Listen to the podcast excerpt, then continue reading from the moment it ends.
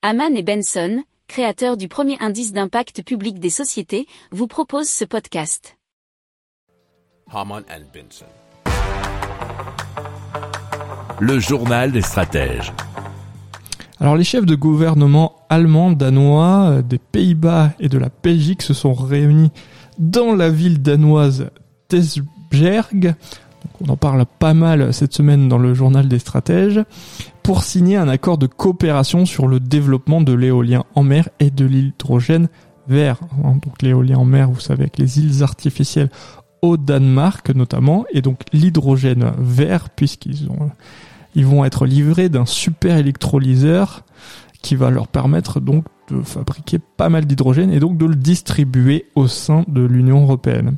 Alors, ils visent au moins 65 gigawatts d'ici à 2030 et 150 gigawatts d'ici à 2050. Euh, ils affirment leur intention de devenir la centrale électrique verte de l'Europe. Alors l'accord vise à décupler la capacité d'énergie éolienne offshore dans la région. Les investissements totaux du secteur privé devront atteindre à peu près 135 milliards d'euros. Alors en parallèle, les quatre pays souhaitent intensifier leur co dans le domaine de la production d'hydrogène vert et prévoit donc de développer les infrastructures correspondantes dans la région, nous dit euractiv.fr.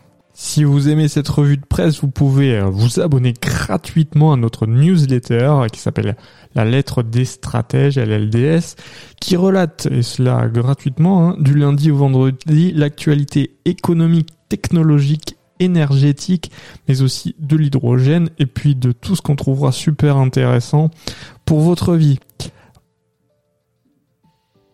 Pour approfondir ces sujets, abonnez-vous à la newsletter de Haman et Benson et écoutez nos autres podcasts que vous retrouverez dans les notes de l'émission ou sur notre site internet.